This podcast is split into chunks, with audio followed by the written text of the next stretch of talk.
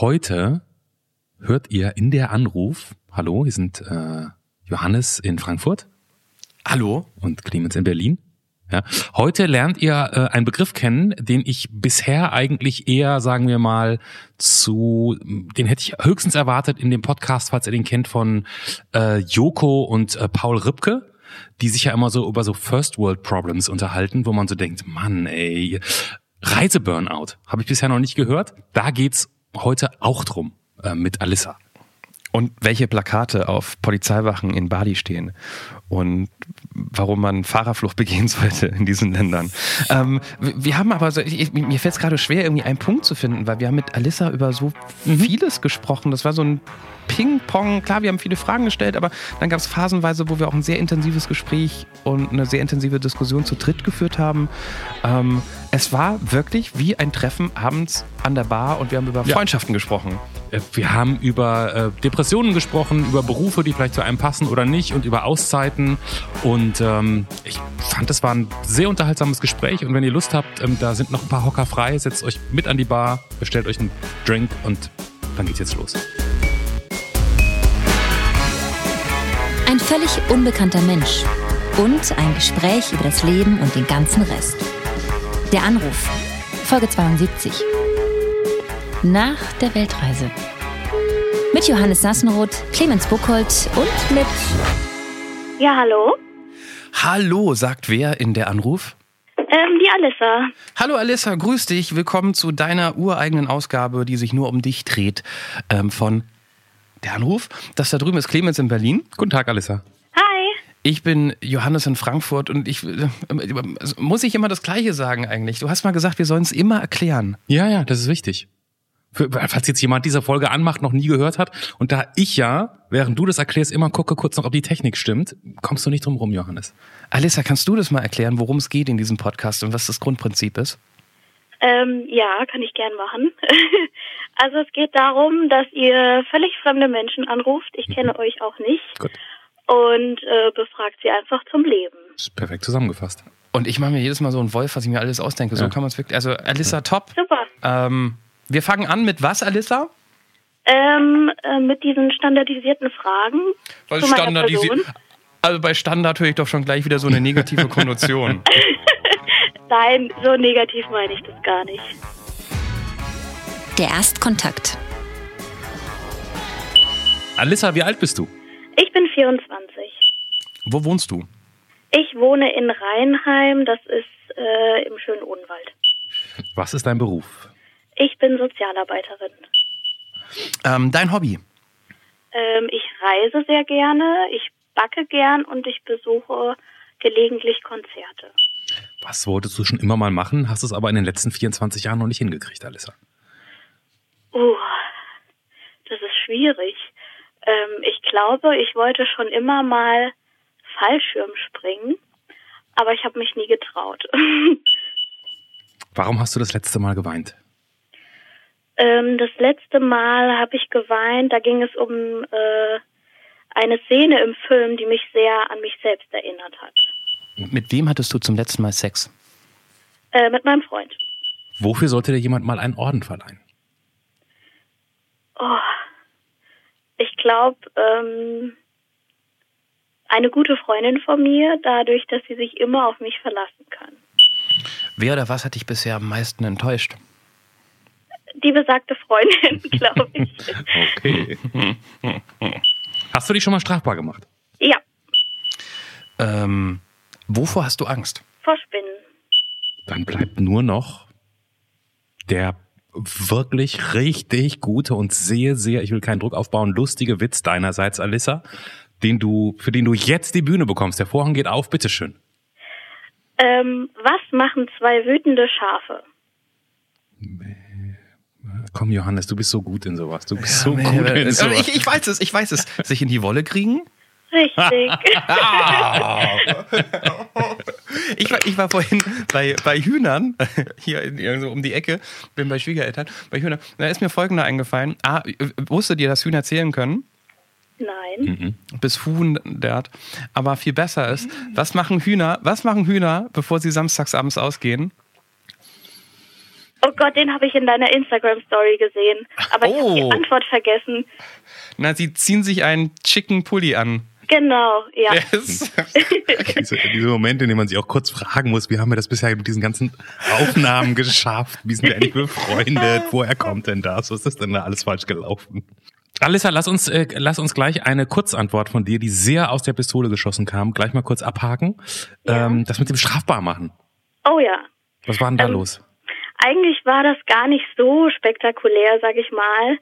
Ähm, ich bin aus Versehen, es war wirklich nur ein Versehen, länger in einem Land geblieben. Ich habe mich länger in einem Land aufgehalten, ähm, ja, was eigentlich, was ich nicht durfte, sag ich mal. Darfst du das Land auch nennen oder ist es geheim? Ja, klar, ähm, das war Indonesien. Also ich war ähm, auf Bali. Mhm. Und als ich dann ausreisen wollte, fragte der Herr am Schalter mich, wie lange ich denn da geblieben bin, weil ich war vorher noch auf einer anderen Insel von Indonesien. Und ähm, dann sagte ich, naja, ein Monat, aber ein Monat kann ja 30 Tage, kann auch 31 Tage haben. Mhm. Und dieses ganz normale Touri-Visum ist eben nur 30 Tage und ja, ich war ein bisschen zu lange da. Und was passiert dann? Ähm, ja, ich hatte ein bisschen die Hosen voll, muss ich sagen. Also ähm, dieser Herr hat mich dann auch direkt mitgenommen in so eine Art äh, Polizeirevier am Flughafen. Und ähm, das war ein bisschen schockierendes Erlebnis, sage ich mal.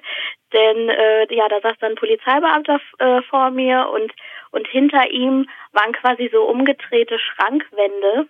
Und da waren wirklich so Poster mit äh, Leuten, die irgendwie im Gefängnis saßen. und, Ach Gott. ja.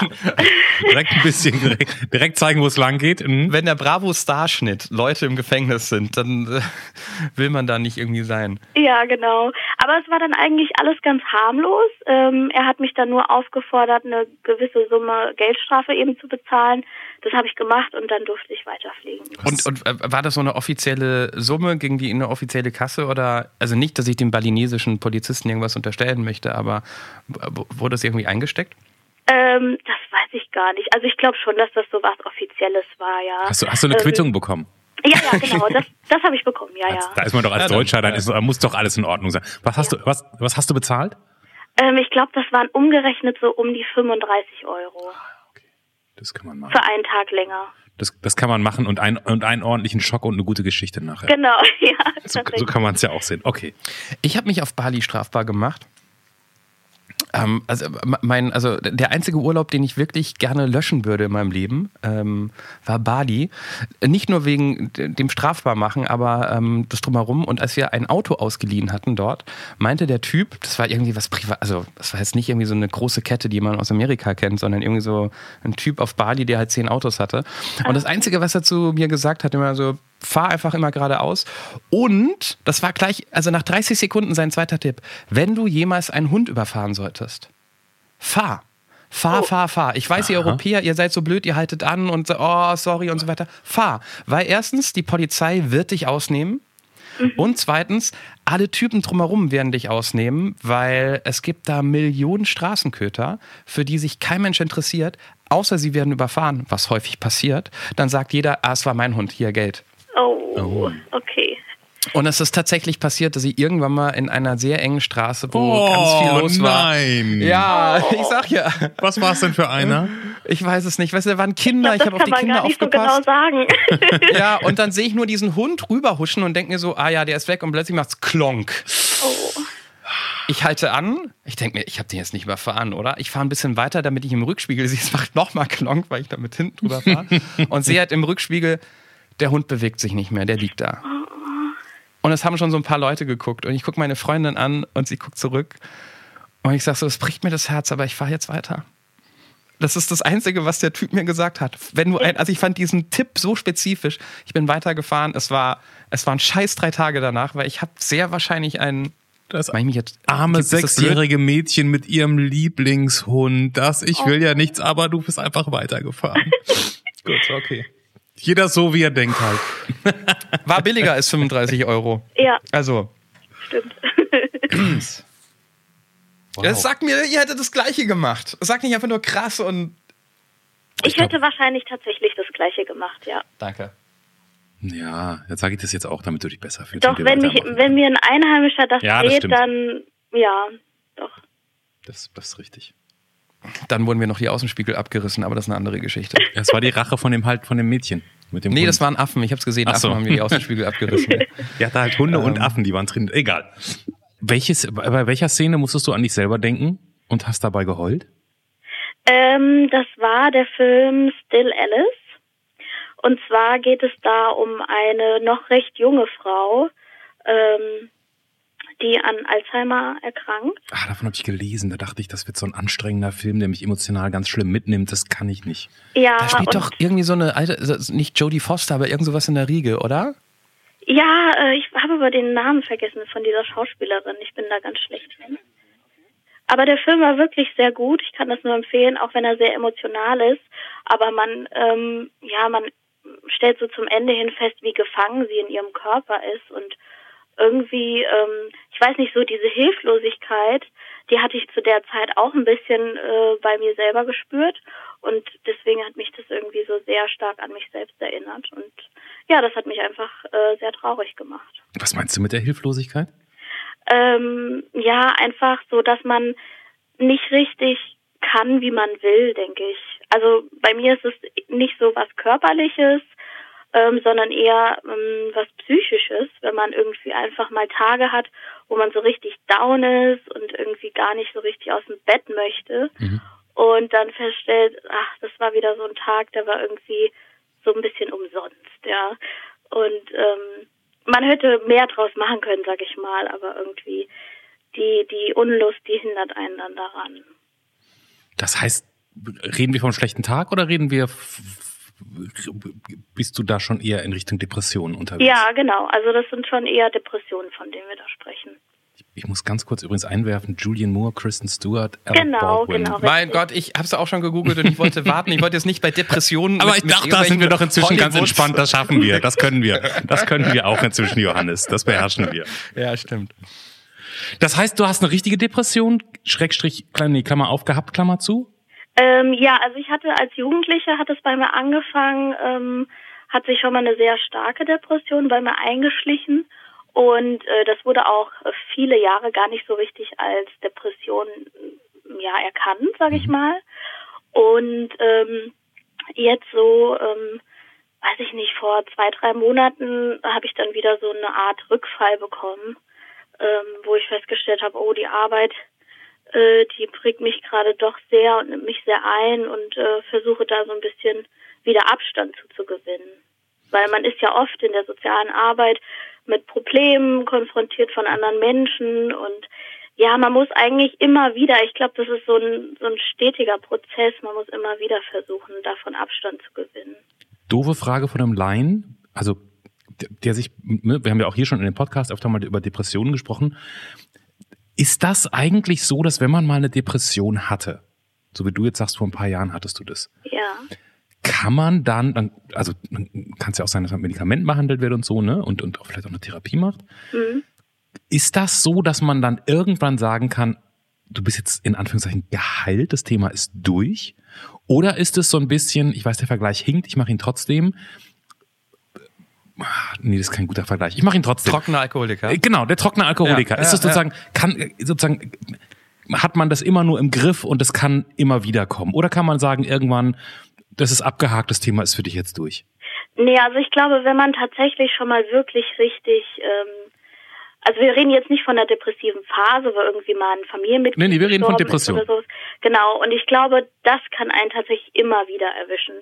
Also ähm, ja, ich glaube, man kann sich mm, nach einer bestimmten Zeit gewisse Strategien oder ich sag mal gewisse Skills aneignen, ähm, wo einfach der Körper auch einem bestimmte Warnsignale sendet. Okay, ähm, das geht jetzt wieder in eine Richtung, wo ich mich nicht gut fühle, wo ich sehr depressiv bin, wo ich ähm, ja sehr sehr traurig bin auch.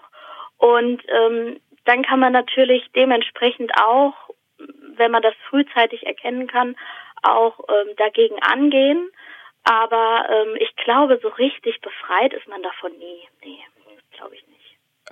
Aber wenn du jetzt, also du es schon hattest und jetzt hast du gesagt, in den letzten zwei, drei Monaten, dann gibt's so, was sind deine Warnsignale, die dir sagen, ähm, Achtung, Alissa, es geht wieder los? Ähm, also die Warnsignale sind zum einen, dass ich sehr, sehr schlecht schlafe. Also, dass man irgendwie nachts aufwacht und auf einmal hat man irgendwie so total ähm, voll viele Gedanken im Kopf, die sich so richtig überschlagen auch. Ähm, dann zum anderen auch, dass man sich so richtig traurig fühlt. Man könnte eigentlich ständig losheulen. Und ähm, ja, bei den einen ist es so, die essen extrem viel und die anderen essen extrem wenig. Also dass da gibt so zwei Extreme, glaube ich. Mhm. Und bei mir ist es immer so ein bisschen gemischt. Also wenn ich wenn ich mal so einen richtig gestressten Tag hatte auf der Arbeit, dann kann es auch mal passieren, dass ich wirklich sage, boah, ähm, ich habe irgendwie gar keinen Appetit und ich will gar nichts für mich kochen, was ich eigentlich total gerne mache. Ähm, und dann kann es aber auch wieder Tage geben, wo ich irgendwie ähm, schon mich überesse, kann man sagen, ja.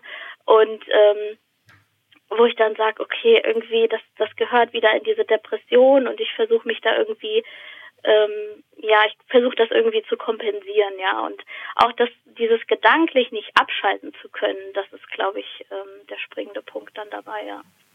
Gedanklich nicht von der Arbeit abschalten zu können, oder was meinst du?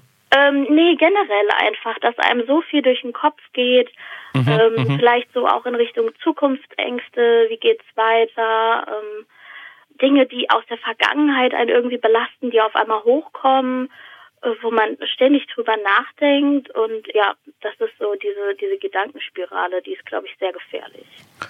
Und auch ich muss naiv fragen, es ist einer der wenigen Themen, wo ich froh drum bin, mich nicht auszukennen und es nicht nachvollziehen zu können.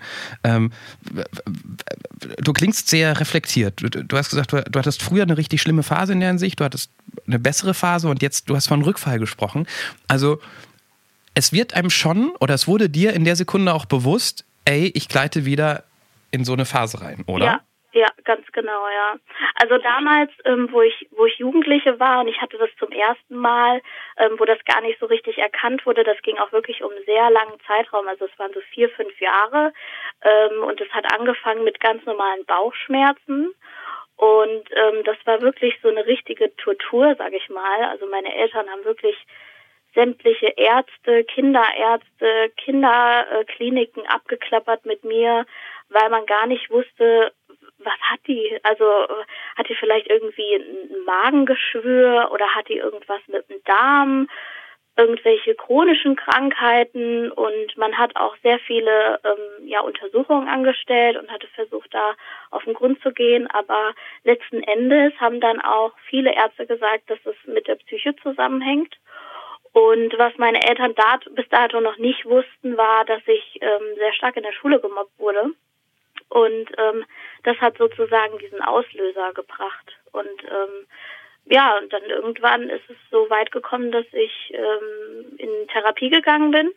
Und ähm, dort kann, konnte ich eben viele dieser Skills mir antrainieren, ja, einfach mal so Entspannungsphasen auch einzulegen. Und das kann das kann dann sein, mal irgendwie eine Badewanne einzulassen oder ruhige Musik zu hören mhm. oder solche Dinge, ja. Äh, und genau da wollte ich drauf hinaus. Ähm, das ist meine komplett naive Frage, die vielleicht wertend klingt, aber ich null wertend meine. Wenn man weiß, was die Symptome sind, ne? So ja. wie du. Und wenn man merkt, da kommt jetzt wieder so eine Phase, das, das merkst du ja wahrscheinlich, hoffe ich, nicht erst, ja. wenn du schon hundertprozentig drin bist, sondern wenn es so anfängt, dann ist es nicht möglich, dass man sich selbst irgendwie sagt, fuck, da kommt was. Und ich weiß ja, wie ich das angehen kann und, und ich schaff's, eine Bremse in, in diese Depression reinzuziehen. Das, das haut nicht hin? Völlig ähm, naiv gefragt? Ja, also ich glaube, also ich habe jetzt die Erfahrung gemacht, dass es mich jetzt zum zweiten Mal so ein bisschen erwischt hat. Nicht so ganz so schlimm wie vor zehn Jahren, aber ähm, es ist immer unterschiedlich. Also es ist immer, es fühlt sich ganz unterschiedlich an. Klar hat man auch diese selben Symptome, dass man eben traurig ist und niedergeschlagen und so weiter. Aber trotzdem denkt man irgendwie, okay, das ist jetzt nur eine Phase und das geht wieder vorbei. Und ich glaube, das ist das ganz Fatale eigentlich in der Sache, das zu ähm, verharmlosen und zu sagen, ja, das wird schon wieder vorübergehen, äh, weil irgendwann kommt man eben an den Punkt, wo es dann eben dazu führt, dass man nicht so gut schläft und ähm, dass es eigentlich immer immer tiefer geht und dann muss man wirklich die Notbremse ziehen, weil dann kann es wirklich gefährlich werden. Okay, das heißt, wenn man wenn man sich eingesteht oder als du dir wieder eingestanden hast, dass, dass das wieder kommt, war es eigentlich zu spät, um es entspannt in den Griff zu kriegen. Genau. Ja. ja. Da, dann, dann ist es eigentlich um dieses blöde, ich, mir lag es auch auf der Zunge, um dieses blöde Bild mit dem trockenen Alkoholiker wieder hervorzuholen, eigentlich ein passendes Bild, weil genau wie der gar nicht erst in die Nähe von Alkohol kommen ja. darf, darf man nach einer Depression eigentlich gar nicht erst in die Nähe von, in Anführungszeichen, normalen schlecht drauf Gedanken kommen, weil die der Einstieg sein könnten? Fragezeichen? Ja, ja genau, ja. Und du hast jetzt, du hast, du hast gerade was von Notbremse erzählt, die hast du jetzt gezogen? Ja, auf jeden Fall. Also ich habe recht schnell gemerkt, ähm, dass ich zum Beispiel viele Fehltage auf der Arbeit hatte und ähm, ich bin noch im Anerkennungsjahr. Also wenn man soziale Arbeit studiert hat, dann muss man danach so ein Anerkennungsjahr machen, ähm, damit ja Leute einfach wissen, okay, die ist fähig, diesen Beruf auszuüben. Mhm. Und ich wollte mir dieses Anerkennungsjahr nicht versemmeln, indem ich ständig krank bin und habe dann recht schnell bin ich zu meinem Hausarzt und habe gesagt, okay, ähm, ich kenne das, äh, ich hatte das schon mal und ich weiß auch, was zu tun muss. Ähm, ich würde gerne wieder zu einem Psychologen gehen und einfach ja mir wieder diese Skills antrainieren sozusagen. Ganz blöde Frage, kein Vorwurf, gar nichts, aber ganz blöde Frage. Jetzt hast du gesagt, dass das auch mit deinem Beruf zu tun hat, weil da Sachen passieren, die, man mit nach Hause nimmt. Ich ja. interpretiere das jetzt mal so. War das eine gute Idee, Sozialarbeiterin zu werden? ja, das ist eine gute Frage. Ähm, meine Eltern waren tatsächlich damals überhaupt nicht so begeistert von der Idee, okay. weil sie mich auch ähm, ja als eine sehr sensible Person halten. Aber ich finde auch, und ich habe tatsächlich auch ähm, während meines Studiums äh, oft mit psychisch Kranken gearbeitet. Mhm. Und ich glaube, ähm, klar, ähm, das stimmt, man ist sehr sensibel und ähm, die Gefahr ist da, dass man das einfach zu sehr an sich ranlässt. Mhm. Ähm, ich glaube aber, man ist nicht unbedingt sensibler als andere Leute, die vielleicht noch nicht in so einer Phase waren oder sowas. Und ich glaube, also ich habe die Erfahrung gemacht, dass ich meine Klienten besser verstehen kann. Mhm. mhm. Das auf jeden mhm. Fall. Mhm. Das glaube ich, kann ich mir gut vorstellen, weil, also ich meine, klar, man hat schon so viel über das Thema gehört und ähm, gelesen. Deshalb hat mich jetzt gar nicht so deine erste Phase der Depression interessiert mit Fragen, weil, weil das Thema kennt man schon, ne? Aber man, ich kann es emotional nicht nachempfinden, was das bedeutet. Und ich glaube, auch wenn man sich damit beschäftigt und studiert und wenn man es selbst nicht erfahren hat, ist es, glaube ich, die, die Schwere, die auf einen lastet, einzuschätzen und damit umzugehen, wenn man das nicht kennt, ist, glaube ich, schwer. Punkt. Ja, ja. Also ich wurde auch schon, ähm, ich wurde auch schon mal von einem guten Freund gefragt, ähm, wie fühlt sich das denn an, wenn man so richtig depressiv ist? Weil er kannte eben nur dieses Traurigsein, in Anführungszeichen, von irgendwie, wenn ein Familienangehöriger gestorben ist oder sowas. Ähm, und ich habe ihm das so erklärt, für mich damals, wo es wirklich diese ganz, ganz schlimme Phase gab, ähm, hat sich das angefühlt, als würde ich in einem Neoprenanzug stecken und dieser Anzug, der lässt keine Gefühle an mich ran. Also weder positiv noch negativ, kann man sagen. Man ist quasi einfach, ja, man ist innerlich so ein bisschen tot. Und ähm, das sieht man auch oft bei Menschen, die sehr, sehr stark depressiv sind. Wenn man denen ins Gesicht guckt, da ist so eine völlige Leere. Also da ist gar keine Mimik mehr vorhanden. Mhm. Und ähm, ja, deswegen, also so kann man es ganz gut erklären, denke ich. Wobei man wahrscheinlich keine allgemeine Aussage über jede Depression treffen ja. kann, weil, ja. Puh. Und heute? Also, äh, bist du noch drin in der Phase? Oder nee, hast du sie also, abgehakt oder? Ja, also jetzt geht es mir momentan eigentlich sehr gut, muss ich sagen. Ähm, dadurch, dass ich eben, ja, ich denke schon sehr reflektiert bin und auch viel darüber nachdenken kann und weiß auch, was ich machen muss, und ähm, ja, schwierig ist es natürlich immer nach wie vor, äh, auch jemanden zu finden, der einem da tatsächlich raushilft. Also dieses ganze ähm, System, was die psychiatrische Versorgung angegeht, ist sehr, sehr schlecht. Und ähm, da bin ich dato noch auf der Suche, aber ich bin ganz zuversichtlich. Was heißt das, dass das schlecht ist? Ähm, also wenn man jetzt zum Beispiel merkt, okay, ich fühle mich gerade überhaupt nicht gut und ich sollte vielleicht mal mit jemand Professionellen darüber reden, ähm, dann kann man zu seinem Hausarzt gehen. Der wird einem in den meisten Fällen leider nicht so sehr viel weiterhelfen. Der gibt einem dann irgendwie einen Rat, sich so eine Liste ähm, von der kassenärztlichen Versorgung rauszusuchen. Die findet mhm. man meistens im Internet. Und da muss man sich wirklich die Mühe machen und alle möglichen Psychologen, die so im Umkreis von, ich sag mal, 50 Kilometer sind, abzutelefonieren und zu fragen, ob da ähm, gerade Kapazität da ist.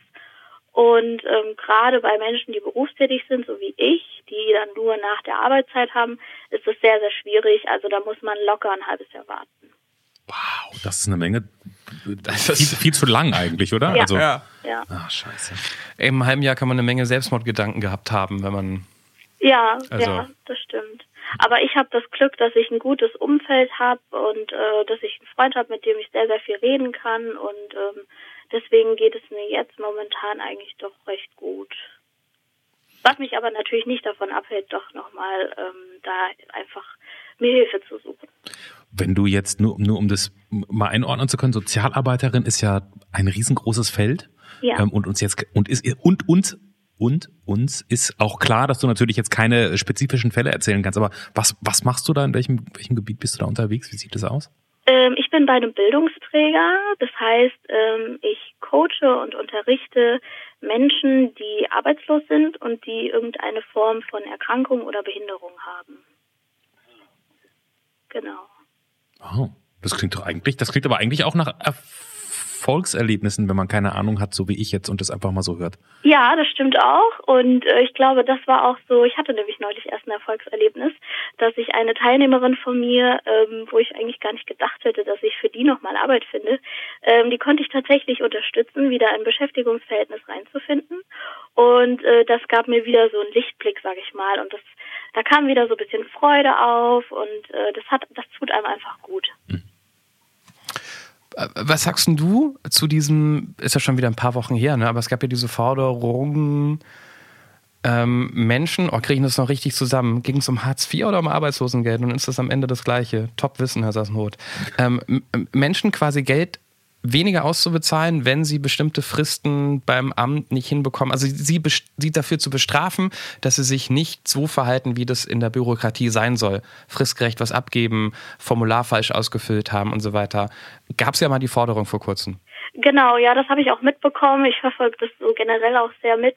Ähm, ja, also ich, ich halte davon natürlich gar nichts, weil ich finde, ähm, teilweise sind das schon sehr, ich sag mal, unrealistische Aufforderungen, die das Amt stellt an die Menschen.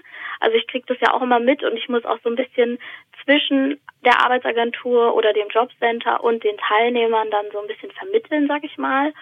Und ähm, ja, wenn ich sehe, was die Leute für Jobvorschläge bekommen, wo sie sich bewerben müssen. Da fängt es eigentlich schon an. Das ist manchmal sehr unrealistisch. Also ich hatte zum Beispiel einen Teilnehmer, der konnte aufgrund seiner Krankheit nicht draußen arbeiten und der hat dann ganz viele Stellen bekommen ähm, als Helferstelle im Gartenbereich, Garten- und Landschaftsbau. Hm. Und das ist halt so, ja, das kann man dann ablehnen, dann kann man aber auch das Pech haben und ähm, an so einen nicht sehr unbedingt freundlichen Mensch zu geraten, der einen das dann irgendwie doch versucht einzutrichtern. Und ja, deswegen halte ich von diesen Sanktionen ehrlich gesagt gar nichts. Ich, ich habe nur mitbekommen vor kurzem, meine, meine Nachbarin, ähm, die ich neu kennengelernt habe, ist arbeitslos und kommt eigentlich aus einem sehr guten Job, also so Managementbereich, gebildete Person, kennt sich aus. Und die hat es auch erzählt, wie, wie oft die einen auf den Deckel bekommen hat auf dem Arbeitsamt. Keine Ahnung, weil die, weil die, ähm, die Formulierung so misszuverstehen sind. Wenn du eine Einladung für eine Infoveranstaltung bekommst, denkst du okay, ist eine Einladung und ist morgen um 12 übrigens und ich kriege heute die Post, ich habe Kinder, ich äh, kriege ich nicht hin. Das ergoogle ich mir alles selbst. Beim nächsten Termin kriegt sie halt irgendwie einen Anschiss, warum sie nicht auf dieser Infoveranstaltung war. Sie, naja, ja. es war ja eine Einladung, ich bin da jetzt nicht hingegangen, weil ich konnte nicht. Ja, es war eine Pflichtveranstaltung. Ja. Und sie so, warum schreiben Sie das nicht in diesen Brief rein und warum kommt der nicht vielleicht zwei Wochen vorher, damit ich das organisieren kann? Und so andere Sachen, wo sie gesagt hat, du kannst hier ein Formular ausfüllen, um rückwirkend für ein Jahr nochmal 100 Euro wegen Kinderbetreuung zu bekommen und denen geht es jetzt nicht schlecht, ne? Dass sie kommen äh, auf die 100 Euro geschissen, weil ich hätte noch in eine andere Stadt müssen, um das abzuholen. Also hat sie das nicht gemacht. Einen Monat später bekommt sie einen Vorwurf, warum sie dieses Dokument nicht ausgefüllt hat, um die 100 Euro zu bekommen, weil jetzt kann sie das andere nicht bekommen. Also ich habe gemerkt, wie schwer es ist für ja. jemand Gebildeten, da durchzublicken. Wie muss es erst für jemand sein, der nicht so gebildet ist, der vielleicht nicht mit Deutsch als Erstsprache aufgewachsen ist und dann zu sagen, wir nehmen euch Geld weg, wenn die Formulare nicht richtig ausgefüllt sind. Puh. Ja.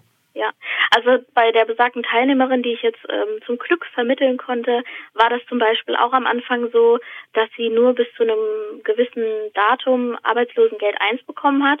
Und ähm, wir als zuständiger Sozialarbeiter wussten irgendwie gar nicht, warum das so ist und mussten da auch erstmal ewig lang rumtelefonieren, weil eigentlich hätte ihr das viel länger zugestanden.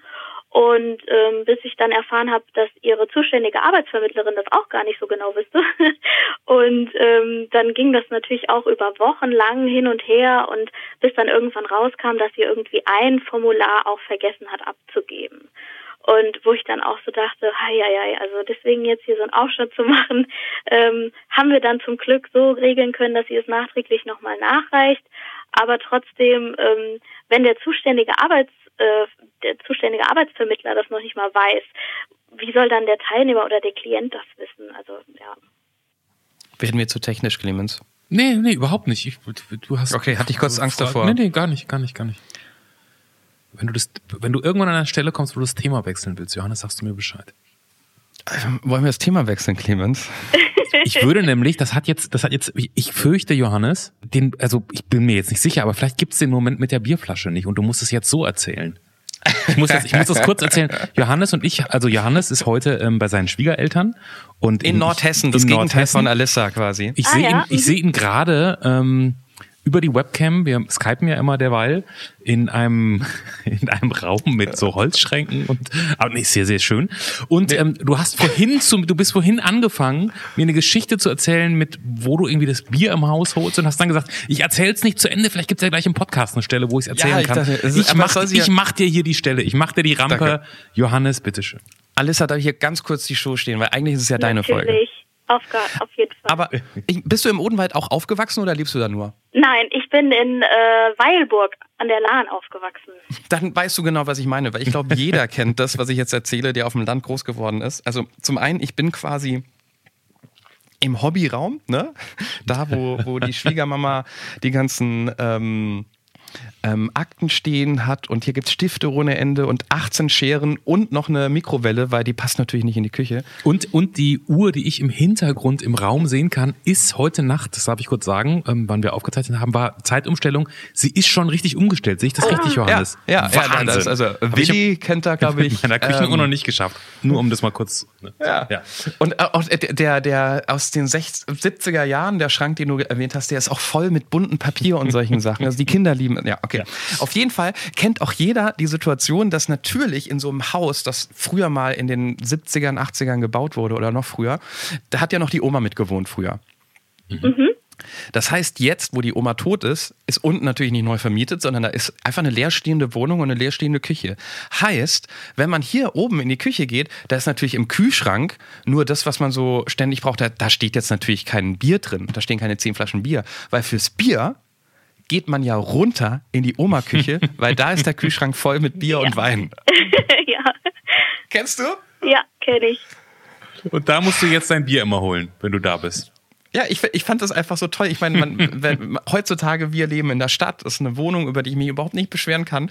Aber wie verschwenderisch man halt in diesen Häusern von früher, die wir alle kennen, mit Platz umgeht, wenn mal die Kinder ausgezogen sind oder die Oma gestorben ist, dann macht man halt einfach aus so einer riesen Küche den Raum, wo das Bier lagert. Ist da nur das Bier oder ist da noch mehr?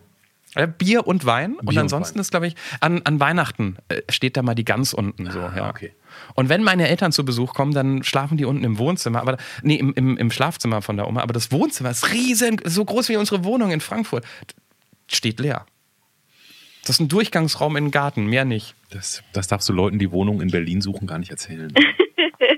Und die Leute, die Wohnungen in Berlin suchen, die bezahlen, glaube ich, für, für, ein, ähm, für einen neuen Einbauschrank in der Küche so viel wie hier für ein Haus. Anderes Thema, anderes Thema. Ja. Entschuldigung. Alissa, Danke, was dass ist, ich die was Geschichte ist, erzählen durfte. Was ist mit diesem Fallschirmsprung? Warum hat es noch nicht, warum hat es noch nicht funktioniert? Ähm, ja, ich war tatsächlich in Neuseeland, ähm, auch auf dieser besagten Reise, wo ich auch auf Bali war. Das war dann ein paar Monate später. Und ähm, irgendwie, ich weiß nicht, ich habe einfach zu viel Schiss gehabt, glaube ich, ja. Das heißt, das gab schon einen Plan, oder wie? Ja, also ähm, gerade in Neuseeland, da wurde ja auch das Bungee Jumping, glaube ich, erfunden, wenn ich jetzt mich nicht irre. Möglich, ja. Und ähm, die bieten eben so einen extremen Sport an oder so extreme Dinge. Und deswegen wollte ich, weil auch Neuseeland so eine schöne Natur hat, ähm, wollte ich das eigentlich machen und das war eigentlich geplant, aber irgendwie, ähm, wir hatten auch nicht gar nicht so viel Zeit, das muss man auch noch dazu sagen.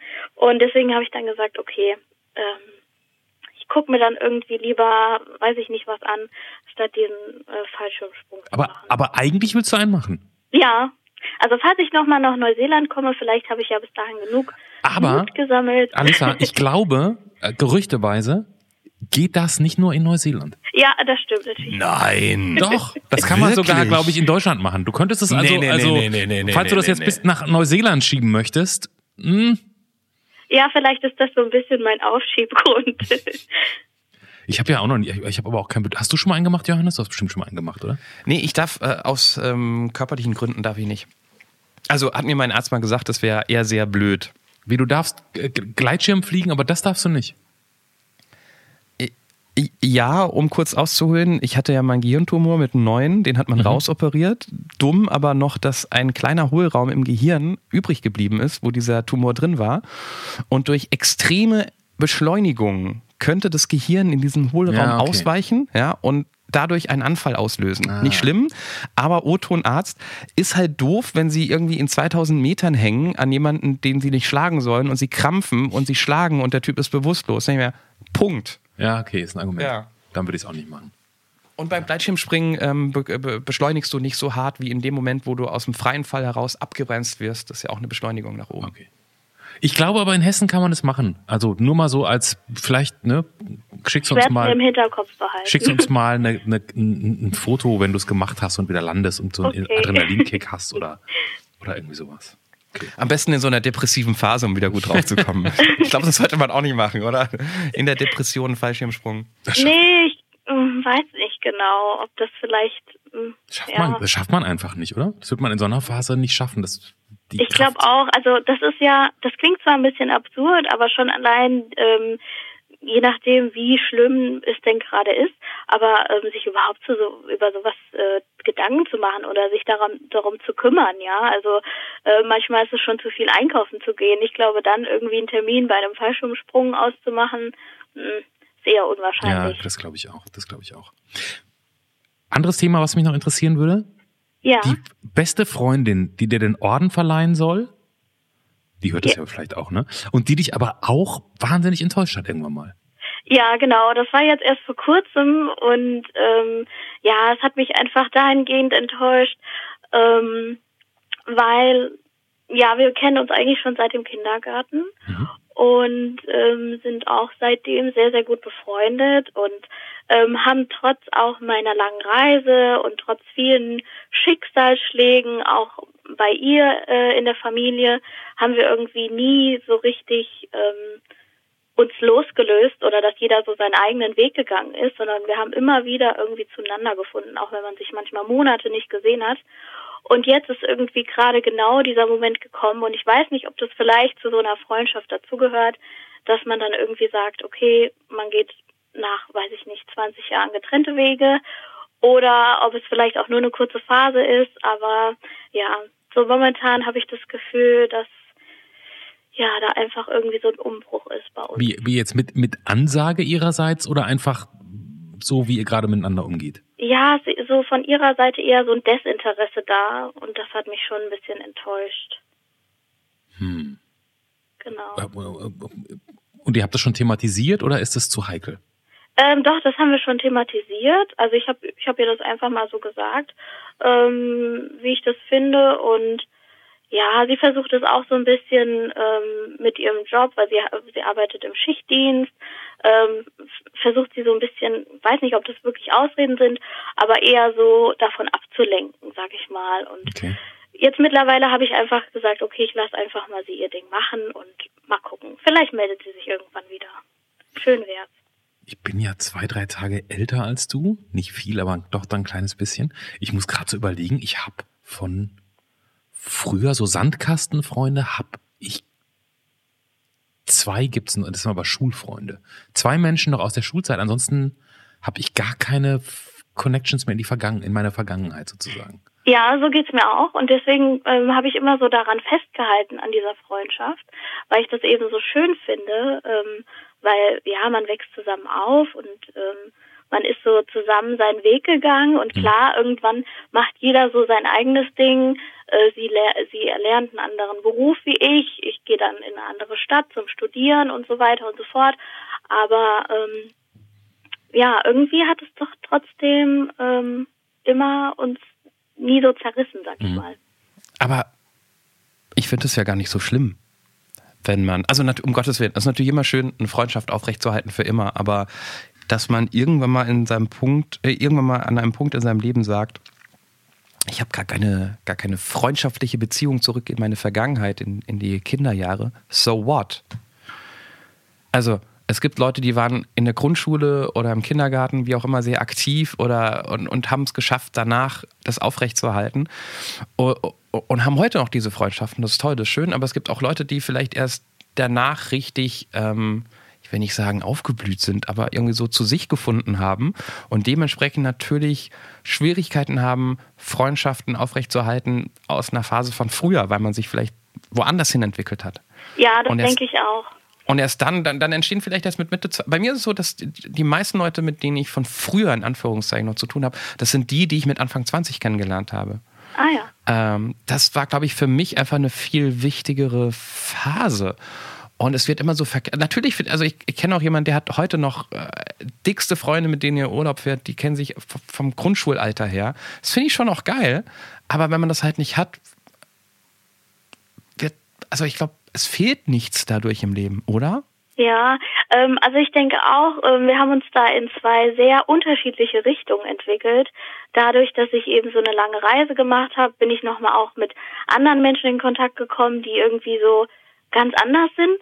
Und ähm, bei ihr, ohne das jetzt wirklich sehr böse zu meinen, habe ich oft das Gefühl, dass sie so ein bisschen sehr oberflächlich geworden ist und ähm, einfach auf ganz andere Dinge Wert liegt, wie ich jetzt.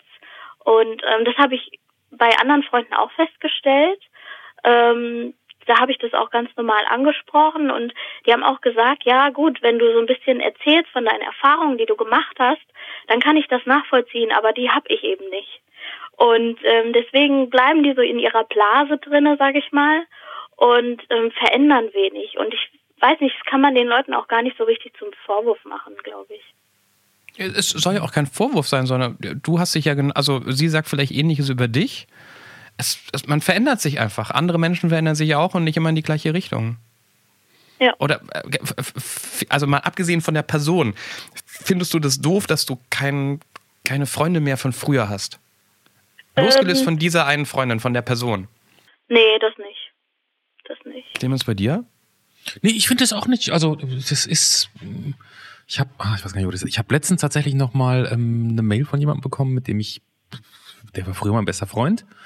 Mit dem habe ich, glaube ich, seit 15 Jahren nicht mehr groß was zu tun gehabt. Der hat mir wirklich out of the blue eine Mail geschrieben, gesagt, hallo, Mensch, wie wär's, wenn wir uns mal neu verbinden?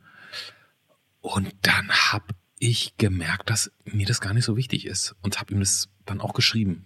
So, das ist gerade. Hast du? Ja, habe ich dann ah, doch mal, habe ich dann einfach mal gemacht und er meinte, okay, wenn du irgendwann mal Lust hast, melde dich, ist alles in Ordnung so. Ähm, und ich habe aber einfach, ich habe so, ich habe so gezögert und habe so gedacht, was suche ich denn da? Also so mein Leben, wir haben, wir sind auch aus Gründen, wie man so schön sagt, äh, haben sich unsere Wege irgendwie anders entwickelt und ich brauche und oft, ich weiß nicht, ob das so ein Männerding ist, oft, wenn man sich dann wieder trifft, geht das ja auch ein bisschen in so Richtung mein Haus, mein Auto, mein Pferd ja. und ach, das brauche ich irgendwie gar nicht. So. Du hast ein Pferd? Ja, wusste es nicht. Okay. ja, das, Sind, sind da Frauen anders? Mm, ich, ich weiß es ehrlich gesagt nicht. Ich glaube schon so ein bisschen. Also vielleicht, ich glaube, Männerfreundschaften, die sind einfacher. Bei Frauen ist das echt oft anstrengend. Ähm, und deswegen bin ich auch so froh, dass ich manche männ männliche Freunde habe, weil es mit denen irgendwie einfacher ist. Ähm, die sind nicht so schnell beleidigt, wenn man dann mal absagt oder ähm, schnell irgendwie neidisch oder eifersüchtig oder sowas. Und weil Frauenbeziehungen so schwierig sind, bist du froh um jede, die lang hält? Oder wie, wie ja, darf ich genau. das jetzt verstehen? Ja, ah. genau. Gut, in dem, dann haben die vielleicht einen anderen Wert. Das muss man nochmal so, das muss man ja auch nochmal. Frauen, ja, okay. Ich meine, ich, ach, ja. Ich finde es auch mal schade, natürlich um jede Freundschaft, die flöten geht, aber es hat immer durchaus manchmal. Also, dann tut es mir entweder um die Person leid, aber es ist halt nicht so wichtig, ob die von früher oder von vor zehn Jahren oder whatever sind. Aber ja, genau. So ist es ja. bei mir auch eher. Und ich muss sagen, ich habe die Erfahrung gemacht, ähm, die Leute kommen und gehen. Also klar, es ist irgendwie schade, wenn man, wenn der Kontakt an Flöten geht, aber man lernt auch wieder neue Leute kennen. Früher war ich da eher so ein bisschen schüchterner, aber ähm, weiß nicht, die, diese Reise, die ich da gemacht habe, das hat mich einfach so geprägt. Ähm, da bin ich viel offener geworden und mir fällt es irgendwie gar nicht mehr so schwer, auf Leute zuzugehen. Guck mal, Bali, Neuseeland, wo warst du noch? Da, darf ich ganz kurz noch was ja, zu der ja, Freundesache ja. sagen? Ja. Weil du hast recht mit, es kommen Leute, also es gehen Leute und es kommen neue Leute, stimmt. Ich, ich bin ja gerade in so einer Phase leider, ähm, wo zwar so, so ein, zwei Menschen gegangen sind Gründen egal, weiß ich, weiß ich gar nicht. Dafür auch neue kommen und die total nett sind und auch gut sind. Was mich aber nervt, ist, dass die, dass die den Stempel meiner Lebensphase auf der Stirn haben. Ich lerne ganz viele Menschen gerade kennen, die auch Kinder haben. Oh, ah ja. Mhm. Und das sind tolle Menschen und so weiter. Gestern habe ich einen echten, entspannten, coolen Tag gehabt. Ähm, und dann denkst du immer so, warum denke ich immer dran, dass ich die nur kenne, weil wir alle Kinder haben? Ähm, früher habe ich halt Leute kennengelernt, weil wir nur alle Studenten waren. Aber irgendwie nervt mich das, weil wahrscheinlich die Leute, mit denen ich zu tun hatte, die, die ich aus anderen Gründen kennengelernt habe, jetzt verschwinden, obwohl ich eigentlich das versuche aufrechtzuerhalten. Und dann nur neue Nachkommen, die, diesen Stempel drauf haben. Und das finde ich so schade, da ich gerade irgendwie niemand kennenlerne aufgrund meiner, ich, ich gehe halt nicht mehr fünfmal im Monat leider aus. und würde aber einfach mal wieder so jemand kennenlernen, ohne dass man am, am Kinderspielplatz steht und über ähm, Lastenfahrräder für Familien redet oder so ein Scheiß, ey. Wisst ihr, was ich meine? Ja, ich kann es verstehen, ja. Ich glaube aber auch, dass, also das wäre so meine Erfahrung, dass je älter man wird, also das war mir, früher hatte ich einfach Freunde, Punkt. Da waren einfach Menschen und dann hat man die öfter gesehen, wenn man die mochte und irgendwann hat meine Freunde. Und ich finde, heute bin ich mir sehr bewusst, dass eine Freundschaft auch Arbeit ist, für die man was machen muss. So. Das habe ich früher nicht so gesehen. Das hat sich verändert. Ich, ja, weißt du, also, ich, ja. du, du, triffst einfach nicht mehr jemanden und findest ihn irgendwie nett und dann wird das so, sondern so. unsere Leben sind so voll und, und, und ich glaube, man ist dann auch irgendwann, ne, du hast jetzt ja inzwischen, ich sag's ganz ungern, aber du hast ja auch eine Vier vorne stehen, Johannes, ne? Und ähm, Nee, nee, da, das, das ist, nein, von, ja, genau. Und, und ich glaube, das ist, dass dann, das Leben hat auch nicht, vielleicht nicht mehr ganz die Leichtigkeit, die es noch mit 20 hatte. Also, ja. Glaub, glaubst du, ich streng mich da einfach nicht genügend an, oder? Weiß ich nicht, vielleicht bist du denen auch dessen auch nicht bewusst, oder vielleicht ist es auch nur was, was für mich gilt und nicht für andere Menschen. Das kann ja auch sein. Ich will das ja nicht verallgemeinern. Ich soll mich bei dir mehr anstrengen. Bloß nicht. Okay. so, jetzt würde ich aber, jetzt würde ich aber gerne noch einmal wissen. Neuseeland, Bali. Ja. Das klang so, als wärst du noch ganz woanders gewesen oder noch, hättest noch mehr Stationen gemacht. Ja, das stimmt. Also ähm, ich habe eine Weltreise gemacht. Mhm. Das heißt aber nicht, ich war jetzt äh, in jedem Land, was es auf dieser Welt gibt. Ah, okay. ähm, ich bin in Südafrika gestartet und dann quasi einmal um die Kugel nach New York. Das war dann mein letzter Stopp. Und, und über einen wie langen Zeitraum? Äh, acht Monate. Oh. Mhm. Also das hat ein bisschen Planung und vorausschauendes Denken äh, war da gefordert. Ja, von wobei das war schon eher so eine Spontanaktion und die Reise an sich war auch nicht immer, aber hin und wieder auch sehr spontan. Wie kann man denn relativ spontan acht Monate um die Welt reisen? Das, das braucht doch viel Logistik oder vorab oder geht das dann irgendwie alles along the way? Ja, doch, das stimmt. Also ähm, also die Idee, die kam mir irgendwie so im Zug, als ich zu meinen Eltern gefahren bin. Ich war so Ende des Studiums, musste gerade meine Bachelorarbeit schreiben und dachte mir, boah, nee, arbeiten gehen ist jetzt gerade nicht. mhm. Und irgendwie habe ich Lust, mich nochmal mit mir selbst zu beschäftigen. Und ähm, ich habe auch Verwandte in den USA und die habe ich irgendwie noch nie gesehen oder beziehungsweise noch nie dort getroffen. Und dann dachte ich, da kam mir der Gedanke, okay, aber warum nur die USA? Also ich meine, die Welt, die hat doch noch so viele andere Länder ähm, zu bieten und ja, dann habe ich irgendwie so eine Doku über jemanden gesehen, der mit dem Fahrrad um die Welt gefahren ist und das fand ich so lustig und so cool. Und ähm, dann kam mir die Idee, okay, ich, ich würde gerne irgendwie mehr sehen wie nur die USA. War das diese Netflix-Serie? Ganz kurz mit dem Fahrrad? Ähm, nee, das war irgendwie so eine ah, okay. Stern-TV-Reportage okay, oder gut. sowas. Gut. Und ähm, ja, dann ähm, habe ich das auch recht schnell in die Tat umgesetzt, weil ich habe ja meiner Familie dann davon erzählt und die haben irgendwie mir das gar nicht so richtig zugetraut, sage ich mal. Mhm. Ähm, und dann habe ich gesagt, okay, ich mache jetzt Nägel mit Köpfen. Ähm, ich buche jetzt einfach meine Flüge und ich kümmere mich schon mal ums Impfen. Das ist das, was man eigentlich recht früh vorher machen sollte. Mhm. Und das war es aber dann auch. Also klar, sowas noch wie Rucksack kaufen und ein paar Sachen abklären vorher, aber ja, so viel mehr Organisation braucht es eigentlich gar nicht. Ganz alleine? Ganz alleine. Und nach acht Monaten würdest du sagen, empfehlenswert? Ja, auf jeden Fall. Also gerade wenn man ähm, irgendwie mit sich selbst noch nicht so richtig im Reinen ist, ähm, kann ich es nur jemandem empfehlen, weil man lernt sehr, sehr viel über sich selbst kennen und vor allen Dingen auch unbedingt alleine machen. Ähm, meine Mutter, die war am Anfang echt sehr besorgt, weil sie gesagt hat, um Gottes Willen alleine und du warst noch nie außerhalb von Europa, du kennst dich da überhaupt nicht aus. Mhm. Ähm, aber ich habe auch zu ihr gesagt, ganz bewusst mache ich das alleine und ähm, ich will die Zeit mir auch einfach nehmen. Und ähm, das war wirklich eine sehr gute Entscheidung, dass ich das auch so gemacht habe. Und ähm, ja, es ist schwierig. Also man hört dann immer so, oh, Weltreise klingt mega cool, auch wenn ich das äh, Leuten erzählt habe, bevor ich dann äh, weggeflogen bin.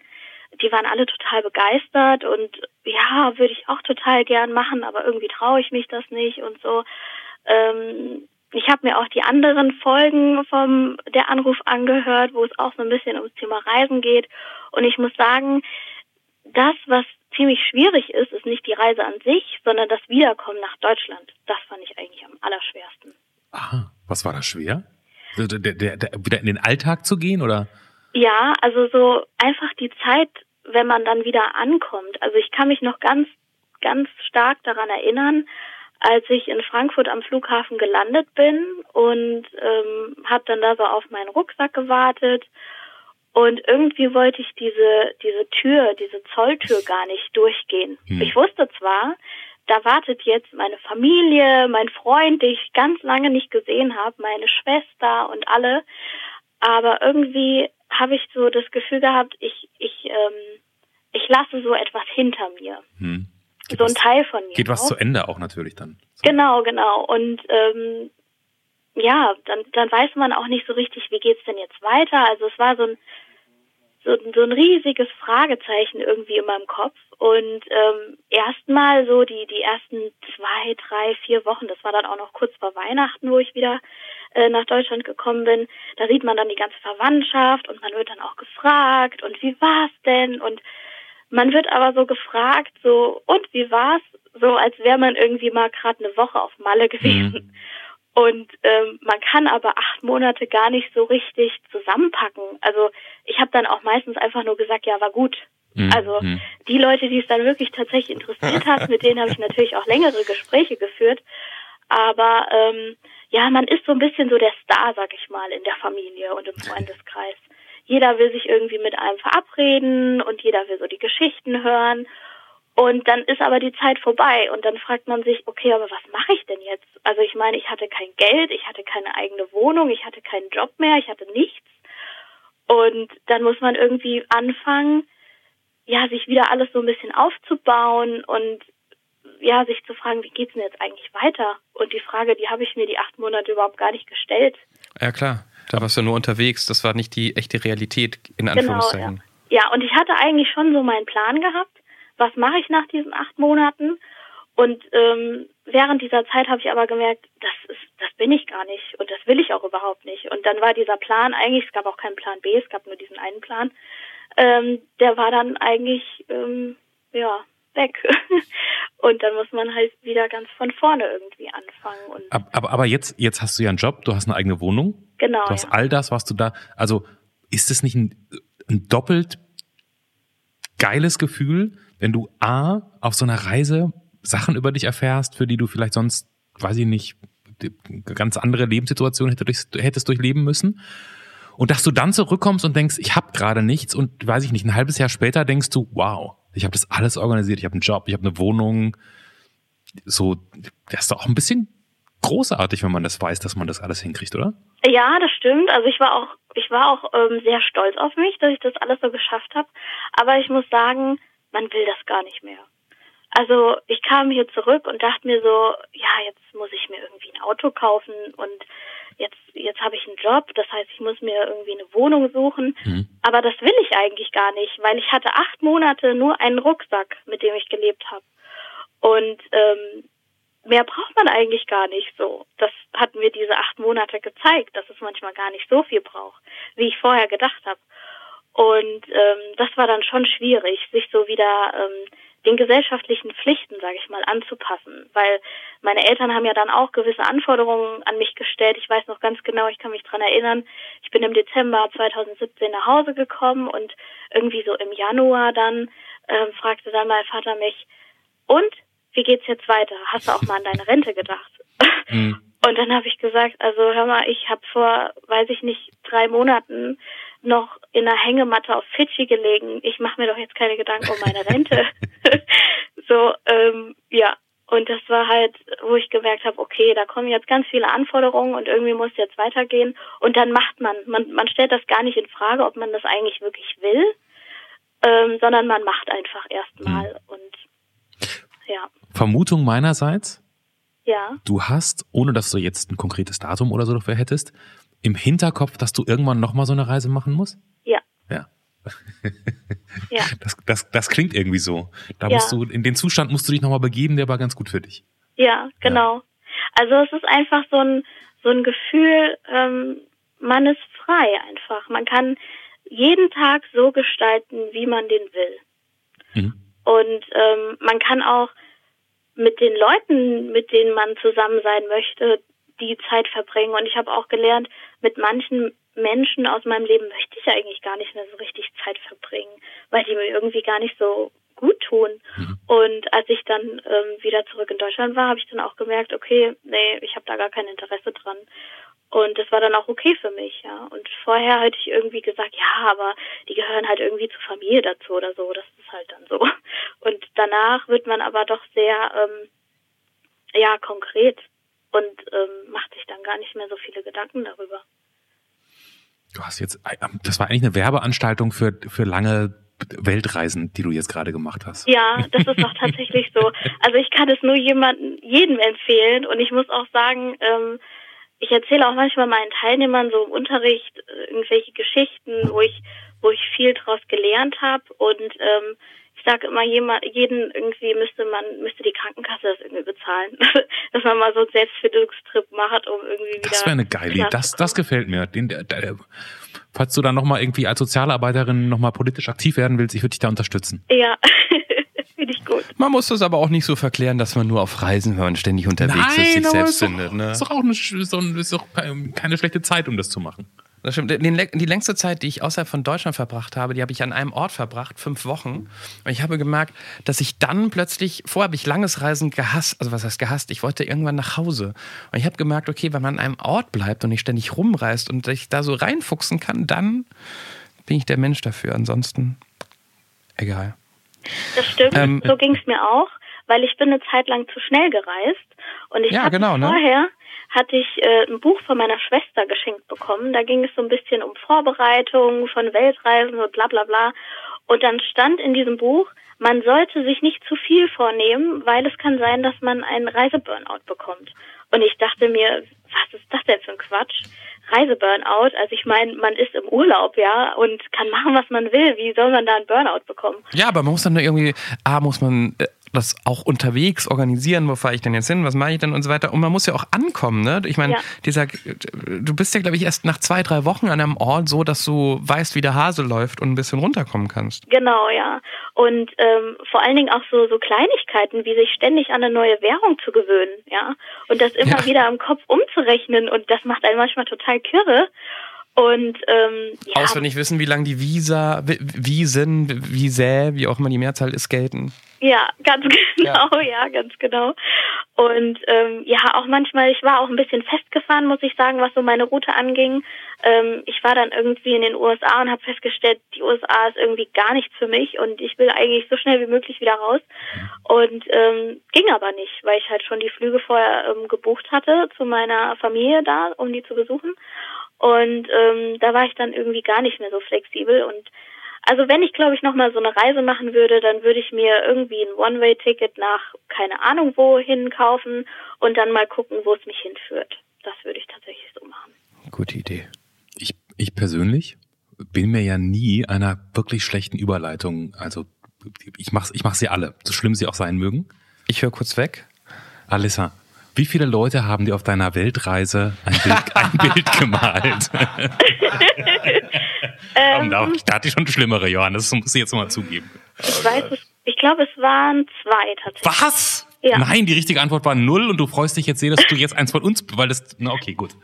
Ähm, denn ich habe hier ähm, äh, ähm, meinen Farbkasten schon rausgeholt. Ja. Welche Farben du auf deinem Bild haben möchtest, Alissa? Ähm, das ist einmal rot. Das ist einfach eine sehr, sehr populäre Farbe, ja. Dann einmal grün. Ja, Sekunde. Und gelb. Alles noch da. Und bevor ihr jetzt wegschaltet, weil ich glaube, wir haben im Weihnachtsspezial schon drüber geredet, dass Clemens mir mal erzählt hat, dass in allen Interview- und Gesprächspodcasts mhm, es so ist, dass die Leute, sobald sie merken, dass es so auf die Zielgerade zugeht, ähm, abschalten. Ne? Das ist wahrscheinlich jetzt schon zu spät. Das hättest du vorher ja, sagen egal. müssen. Ja, okay, also ja. äh, eigentlich sollte man so ein, so ein Format wie dieses einfach mit einem überraschenden Tschüss beenden, damit Leute auch wirklich bis, bis zur letzten Sekunde hören. Ähm, ich kündige für die Aftershow-Party einfach mal so, ich weiß nicht, ob es hinhaut, aber ein, ein Stargast an. Oh. Was? Das weiß ich ja noch gar nicht. Jetzt legst du dranbleiben, dranbleiben, dranbleiben. Boah, wenn du jetzt die Leute verarscht, weißt du? Nein, nein, nein. Nee? Also Star, also ein Gast. Ich kündige einen Gast an. Okay. Um ähm, eine wichtige Frage zu klären, die in diesem Podcast aufgerufen wurde, aufgeworfen. Mein Gott, jetzt bin ich, ja, jetzt bin ich auch ein bisschen Aber geht jetzt einfach auf der Anrufpodcast.de, weil dort findet ihr das Bild, das Clemens gerade jetzt gemalt hat, schon fertig als Folgenbild Was von ich dir jetzt Folge. zeige. Ist das nicht die balinesische Flagge? Oh, das endlich bist du mal wieder im Thema. Da, da freue ich mich ein bisschen. Ich weiß gar nicht, weißt du zufällig, wie die aussieht, äh, Alissa? Ähm, boah, nee, keine Ahnung. Hat die sowas grün-gelb-rotes? Ja, ja, ja. Ich glaube ja, auch. Ja, ich glaube schon, ja. ja. Zumindest die inoffizielle Flagge, die wir gerade hier gezeichnet haben, gemalt. Alissa, vielen Dank, äh, dass du all diese verschiedenen Themen, wir waren ja heute, wir waren ja heute auf verschiedenen Baustellen mit dir unterwegs, dass du, ähm, dass du die alle mit uns geteilt hast. Ja, gerne. Hat mich auch gefreut. Tschüss, ciao. Tschüss. Das war der Anruf. Von und mit Clemens Buchholz und Johannes Sassenroth. Technische Unterstützung Andreas Deile. Die Stimme im Layout, also ich, Andrea Losleben. Für mehr Infos und Mitmachen der Anruf podcast.de. So, heute sind sehr viele Leute wahrscheinlich drangeblieben für die Aftershow-Party, denn der Johannes, und ich möchte das vorher sagen, ich war es nicht. Der Johannes hat die Latte so hochgelegt, dass hier jetzt irgendein Stargast kommt, irgendwelche Fragen beantwortet werden. Ja, Stargast. Ich weiß nicht, worum es geht, aber bitteschön, Johannes. Ich, ich sehe dich ja auch über die Webcam. Ich bin jetzt sehr gespannt, wo der Stargast gleich reinkommt.